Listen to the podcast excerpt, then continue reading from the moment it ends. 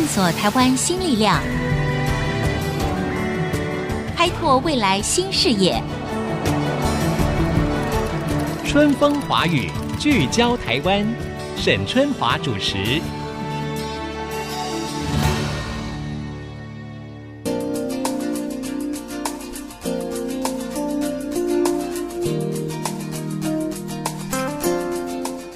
位听众朋友，大家好，很高兴呢又在空中跟大家相会了，欢迎收听《春风华语》，聚焦台湾，我是沈春华。我们如果把二零一七年哈标示作是台湾的 AI 元年，那么经过了这几年下来，您知道这个我们台湾的人工智慧到底发展到什么样的地步吗？那距离 AI 呢实际走入我们的生活到底还有多远？或者应该说，其实我们都已经在不知不觉当中已经接受也习惯了 AI 不同层次的服务呢？我们都晓得呢，这个因为网际网络的兴起哈，事实上国与国之间的界限就模糊了哈。我们说网络是无国界的嘛，对不对？那么向来以欧美为首的软体业，哎，现在呢也有相关的企业选择立足台湾，放眼全世界。也就是说，我们台湾是不是也有机会赶上新一波的五 G 和 AI 的国际脚步呢？全球疫情还在肆虐当中，那看似呢离我们非常遥远的尖端人工智慧，也如何发挥了作用跟影响呢？我对于今天的访谈可以说充满了期待啊！各位呢也会发现，原来我们台湾也有世界级的 AI 人才和企业哈在努力当中。今天来到我们节目现场的是沛星互动科技首席机器学习科学家林守德林教授，林教授您好。好，主持人好，各位听众大家好。林教授是一个非常厉害的人物哈，那但是因为隔行如隔山呐，很多的听众可能对您还不是很清楚哈。我首先要不要请林教授就您个人的学经历，简单的跟我们的听众朋友介绍一下？好，谢谢。那其实我是台大电机系毕业，那之后到美国密歇根大学拿到电机硕士，那然后再到这个南加大拿到资讯工程的博士。在这个博士期间，我就是做机器学习跟人工智慧相关的研究。嗯，好，那二零零七年之后回到台大，到去年哈，在台大也担任教职十几年。哦，那。也刚好有机会遇到很多优秀的学生哈，跟同事。嗯、那我个人的研究也搭上这一波 AI 的这个潮流哈，嗯、所以这几年其实也跟非常多的企业有合作哈，大概有有超过五十家的企业。哇哦，那、嗯、那这样的经验也让我开始去慢慢去思考说，怎么样让 AI 真的可以落地哦，嗯、不止。把这个学术跟实务上面的这个 gap 可以拉近，好像这是我个人对自己的期望了。嗯，对对对对。哎，我听到这个，您也是这个南加州大学的博士跟计算语言学的硕士，对不对？是是。哎，那我觉得玉有容焉。我在南加大念的是传播。哦，是是是，所以我们是 对对对校友。呃，是校友校友。那当然呢，在林守德博士的这个学经历当中哈，我觉得我还有几个呢要帮他说一下的，就是他刚才提到哈，他跟业界。超过五十家公司合作过，对不对？那事实上呢，包括你跟你带领的团队也获得了 Google 的研究奖，对不对？三度获得了 Microsoft 的研究奖，还有 IBM 的研究奖。好，那。为什么台湾的研究奖项可以这么的突出？嗯、那你现在是不是也是因为这样子，所以你让你自己从学术界走入跟业界来做结合？对，我想从学术跟业界的媒合，可以从两个角度来想。首先就是说。学术方面，哈，那因为我个人的研究本身就是机器学习理论跟实务上面的整合，怎么样缩短它的距离，所以我本身的研究就蛮适合去做这个应用相关的业界。嗯，另外一个当然就是说，我们的这些应用，哈，对 Google 啦、Microsoft 啦、IBM 这些所谓的服务为导向的这些公司来说，可能就有。一些价值所在，所以他会去支持我们这样的一个研究的方向。嗯、当然，我去年加入佩星 Apier 这个公司，那主要另外一个原因也是因为佩星本身非常的支持这个 AI 的研究，用在所谓的行销企划上面。嗯那当然，因为我们执行长本身也是 Harvard 的一个做 AI 的博士嘛，哈，他他也是学术界出身的，所以在企业这边也能够对学术上面的贡献有所了解，哈，那这样我们的媒合就会更快哈。那我想 APR 这几年对台湾学术，而且 AI 方面是有蛮多贡献，包括我们今年成立台湾第一个人工智慧讲座教授，刚颁发出去是台大庄有玉教授哈。那我们也一直在支持台湾的 AI 的学生出国去发表他的论文，所以我们支持超过一百个学生出国的经费哈。所以这是 APR 一直在这方面有希望能够把学术跟业界拉近哈。那我刚好有这个机会可以加入，所以我觉得还蛮开心的。嗯，因为我们提到了，就是说，其实台湾每一次在参加国际性的这种，不管是学术论文啊，或者是我们说以前的这个奥林匹亚的竞赛的时候，其实我们表现的非常好。那教授也可能是因为这样子，觉得说，因为这几年其实产学之间的合作也越来越密切嘛。对，就是说，希望不要只是停留在一个学术的或者是理论的殿堂。对，这些东西要能够真正深入民间，能够商业化、产业化，一般人民其实才能够享受得到。对，是不是也是因为这样子，所以你决定就是说，等于是台大将您借调给这个配芯，对不对？就是你所谓的 Appier，Appier 就是 A P P I E R，也就是配芯互动科技公司的英文名称嘛，哈。所以您当时有挣扎过吗？因为毕竟您在台大也教了啊十多年，对不对？对对，其实说没有也不是这样。所以我想每个人从学术界到业界都会去思考一番，然后但是这个。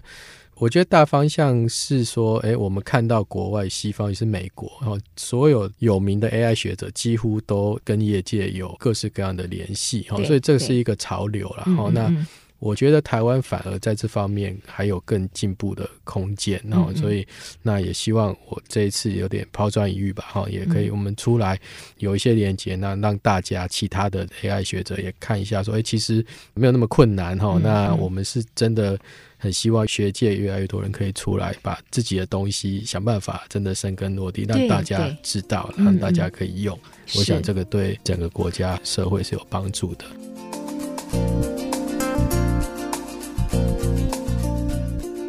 刚才呃林守德教授提到的这个沛芯哈。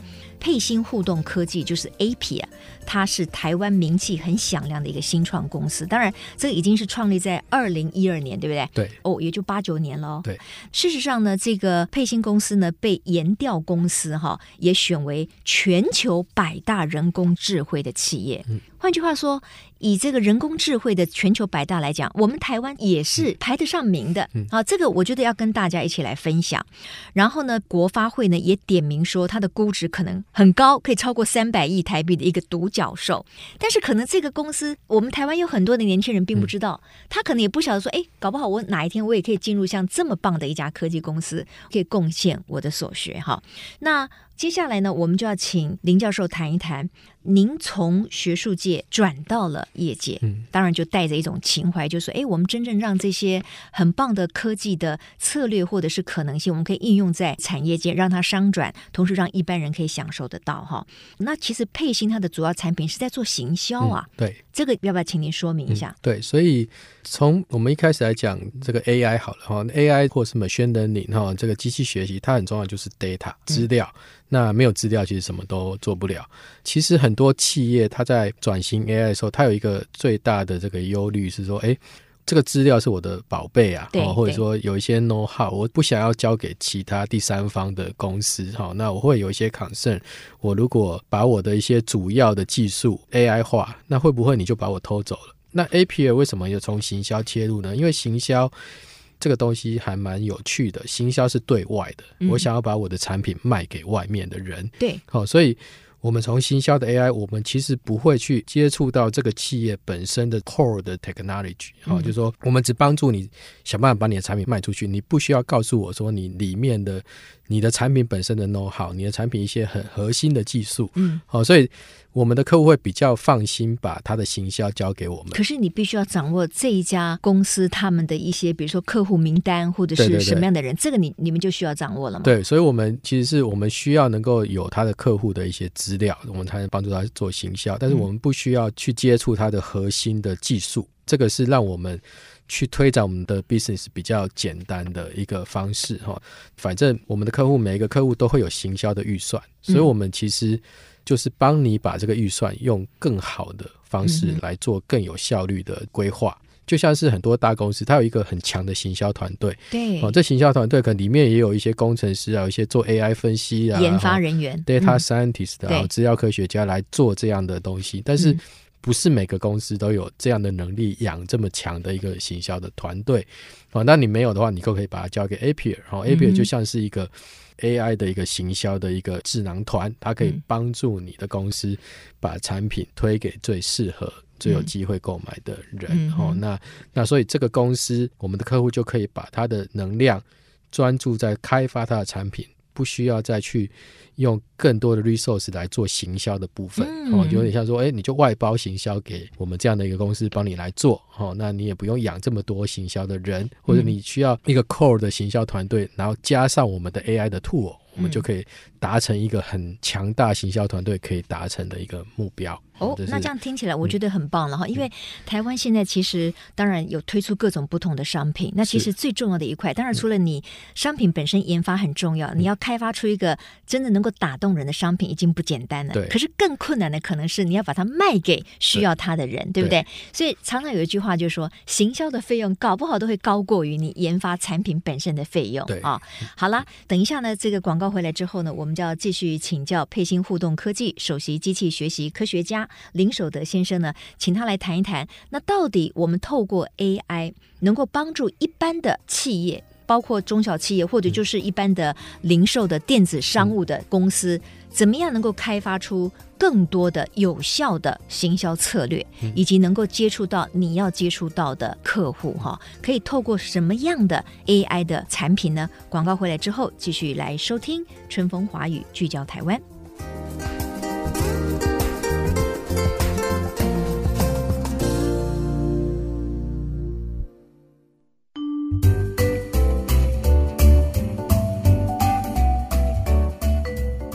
今天我们谈到一个很有趣的问题，哈，谈到了台湾的 AI 的一个新的发展，谈到了我们如何可以利用 AI 的技术来帮助所有的企业或者是所有的商品来做一个有效的行销，哈。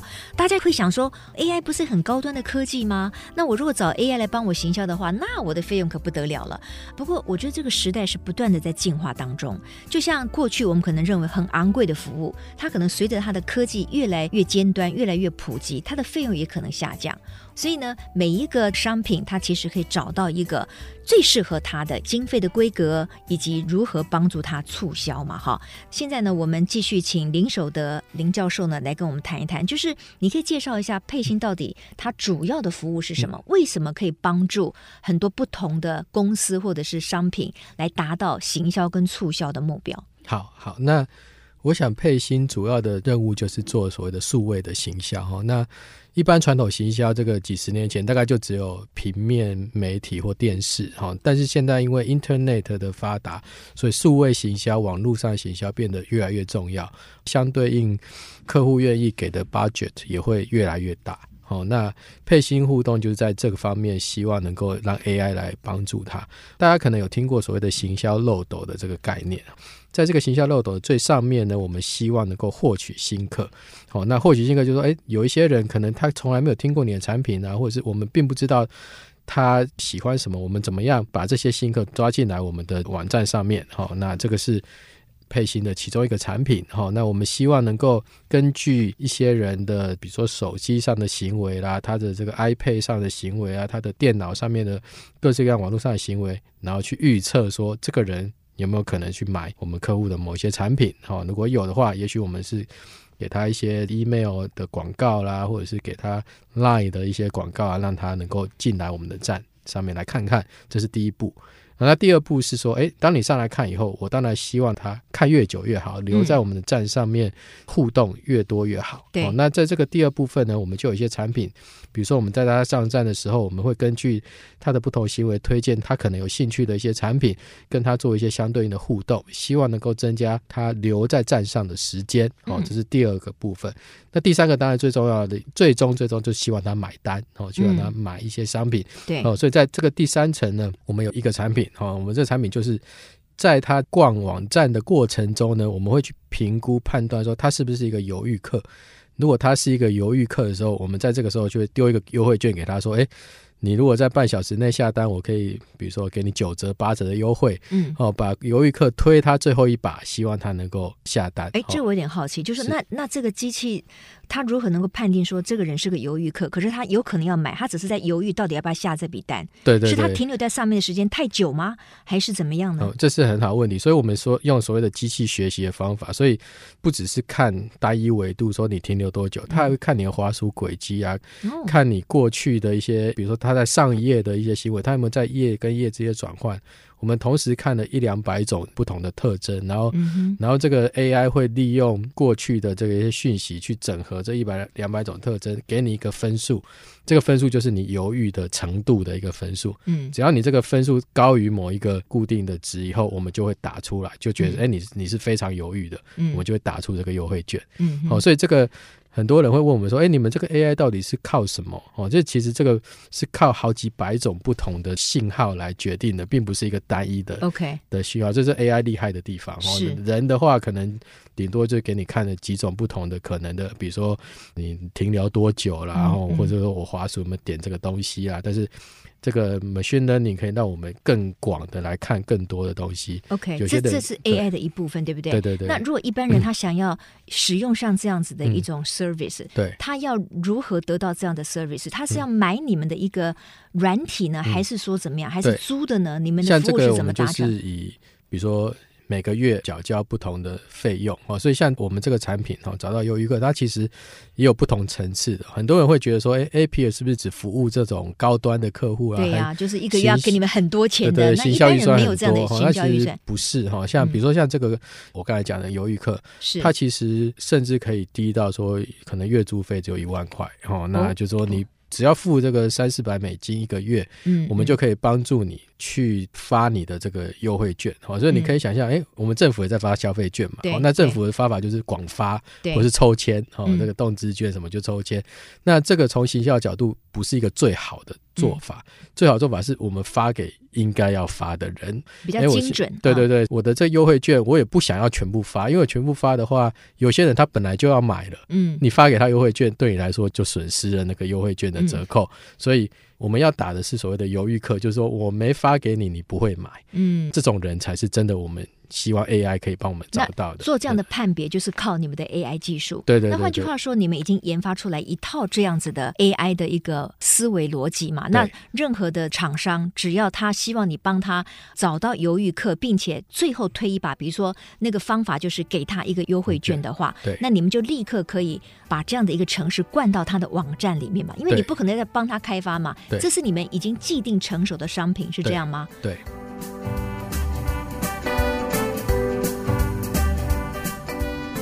那所以一个月也许付个三百块美金，对，也可以得到类似这样的服务。是的，所以你们并不是服务那种哦什么行销预算好几百万的那种。对对对，所以其实我们有不同的 package 是给不同程度的客户，中小型企业也有。嗯，那当然有高端的，我们会提供更好。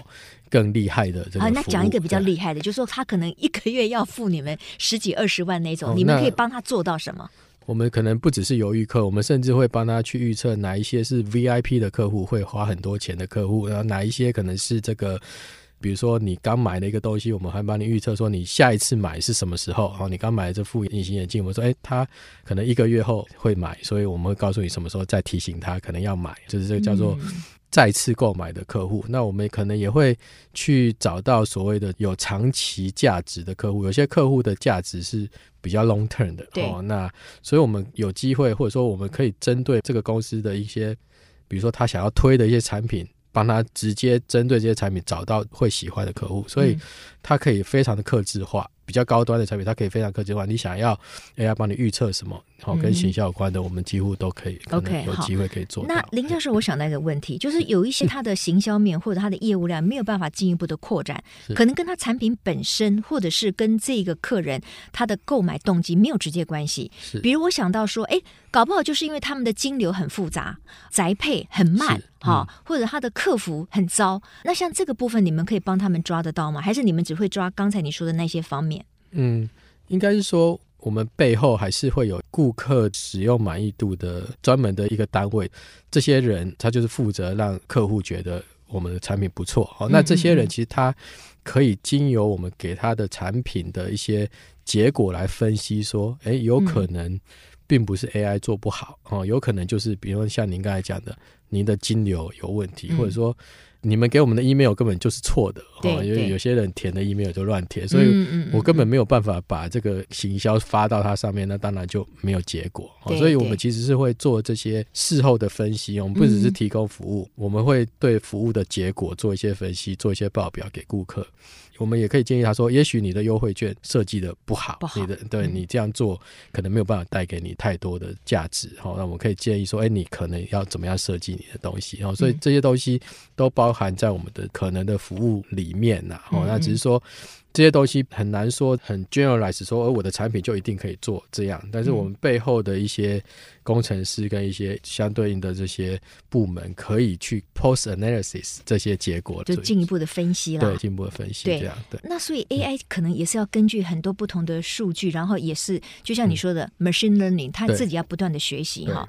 就比如你刚才说哦，它可能是你们判定它是个犹豫客，所以这个时候我跳出来说哦，三十分钟之内，如果你下单的话呢，我让你省一百块的运费，诸如此类的。对。可是，那如果我今天是个消费者，我从我的朋友那边知道说，嗯、哦，你在上面逛久一点，你成为犹豫客的话，他就会给你优惠券。嗯、那为什么我是个忠诚的客人，我下单很很明快，你却不给我这个一百块的优惠券？嗯、那我就让我自己变成一个犹豫客。我的意思说，这个是不是会都要动态的学习？而且客户心理学是很复杂的。对对对，我觉得这是很好的问题，就是说。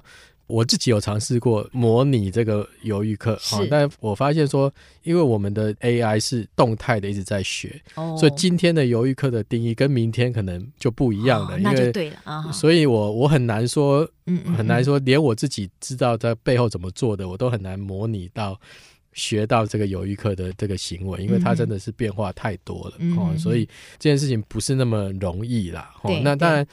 忠诚的客户可能会抱怨说：“哎，我这么忠诚，为什么我你都没有给我优惠？” 对，那那这个就是我们有另外产品是对忠诚的客户可能有别的这个优惠，然后所以所以这个有点像是我们可以多头马车，不一定说只针对犹豫客，我们针对忠诚的客户，完全不忠诚的客户，我们都有不同的行销策略。只要我们可以预测说这个客户是哪一类的客户，其实相对应的行销策略就会这个发挥。所谓的 AI machine learning 就是说这个机器本身它真的就会自主性的。思考，然后帮你找到解决的方案，嗯，对不对？因为他会不断的去从他得到的 data 里面，他不断的再去学习，然后帮应用的人找到一个 solution 嘛。对，就是说他的方式可能连我们设计他的人都不会预期到吗？嗯、他有聪明到这样吗？应该没有办法聪明到说一个全新的方式，所以 AI 可能做法就是说。嗯我们有几种可能的行销手段，比如说只有这十种，嗯，然后他帮你判断说，现在这个客户应该要哪一个可以让他的转换率最高、下单率最高。到目前为止的 AI 比较难说，我就创新一个全新、从来没有想过的一个行销模式，嗯、是哦，它比较像是组合一些已经有的行销模式，找到一个最好的一种行销手段的组合哦，所以它。目前的 AI，当然未来的 AI 是要往这个方向，就是创造力的方向走。嗯嗯、但是目前的 AI 比较像是说，哎、欸，我希望可以把已经有的这些 solution 找到一个很好的组合。是因为我们今天谈到，就是说，哎、欸，到底 AI 在台湾目前发展的如何？那其实台湾我们发现还是有很多很棒的人才，然后呢，有很多的企业，而且也说服了国际的投资者嘛，哈、嗯。那如果林教授以您的这个看法来看的话，目前台湾到底比较成熟的 AI 运用模式是在哪里？对，所以我看到一个是在金融服务上面，我们台湾对不对？对，台湾有很多的银行其实已经开始，比如说智慧理财，就是说由 AI 来建议你可以买什么样的基金或股票哦。那还有这个，比如说用 AI 来判断说我应不应该贷款给这个人哦，他会不会赖账不还？哦，那所以这些东西都在 FinTech 金融上面有一些应用。哎，那如果说我让机器人给我建议，说我到底应不应该投资，或者我应该投资基金还？还是我直接买股票，他是会根据我给他的资料帮我判断，他不可能对所有人建议都一样嘛？对，所以他会看你个人的对风险承受的这个，嗯、所以他还是会问这个投资者很多问题，对对对，然后再来判断，再给我建议，建议是这样吗？对对对，所以如果你是一个比较保守的投资者、嗯、，AI 就不应该去给你一些比较积极的投资的这组合，这样。Uh. OK，不过我们如果说李专给我们建议错了，我们可能还可以埋怨一下李专。可是机器人给我们 建议错了，我们很少去骂机器人还是怎样？但是你就可能不太相信他了。对对对，所以还是希望他能够尽量准一点。对对对。那但是我们那因为 expect 的未来可能。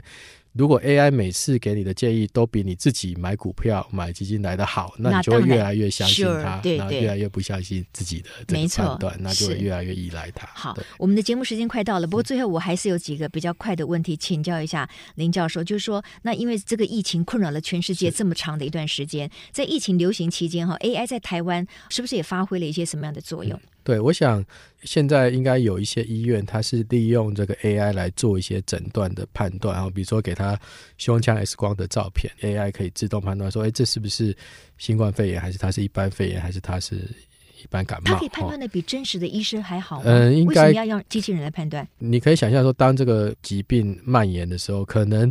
我们的人力并没有办法，台湾可能是还好，像很多国外一天就几十万人，嗯嗯嗯，可能确诊。那放射科没有这么多人力来判断说什么，那这个 AI 进来，他也许没有办法做的跟人一样好，但是他已经做到某一个程度，是说他筛检出来的哦，比如他觉得有可疑的，医生再来 confirm，他觉得没问题的，直接就。医生就可以不用看了哦，那这样可以减少医疗资源，减少这个医院的负荷，对对对，也可能可以减少一些风险。比如我们最近也发生了，就是说医院里面有医生因为插管这个确诊病人而他自己遭到感染嘛，对，那以后这些风险也都可能会给由 AI 来取代吗？嗯，现在 AI 其实已经在医疗仪器上面哈，尤其是那个。微型的手术需要非常精密的控制的时候，机器人已经代替了机器手臂。对对对、嗯，所以这个已经发生了、嗯、哦。那未来一定是很多精密的开刀啊，医疗行为，嗯，会是人跟机器人的合作，嗯、甚至是机器人来完成。OK，好，今天非常谢谢林守德教授哈，时间的关系，不然我觉得真的很有意思，还有很多问题我都很想问的。谢谢这个林教授带来这么多有关于台湾在这个发展 AI 以及他如何帮助大家来做行销这一块。我想很多手上有商品啊，或者是一些中小企业要拓展自己的行销的话，过去很多人认为说，哦，我现在不用开实体店面，我就可以透过这个电子商务。但是你并不是把商品放到电子平台上去，你就会卖得好了。你还要同时考虑的就是数位行销，好，那这个可能是大家要不断的去增加自己的知识，哈，跟我们的眼界，然后看更多不同的案例，我们才会晓得说，到底有了一个好的商品之后，如何透过数位行销的帮助，让我们找到更多的潜在客户。好，非常谢谢林教授，也谢谢大家今天的收听，春风华语聚焦台湾，我们下周同一时间空中再会，拜拜，谢谢教授，拜拜，谢谢。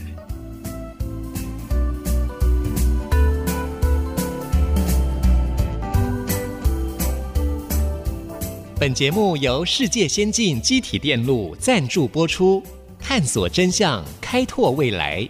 世界先进机体电路与您一起聚焦台湾。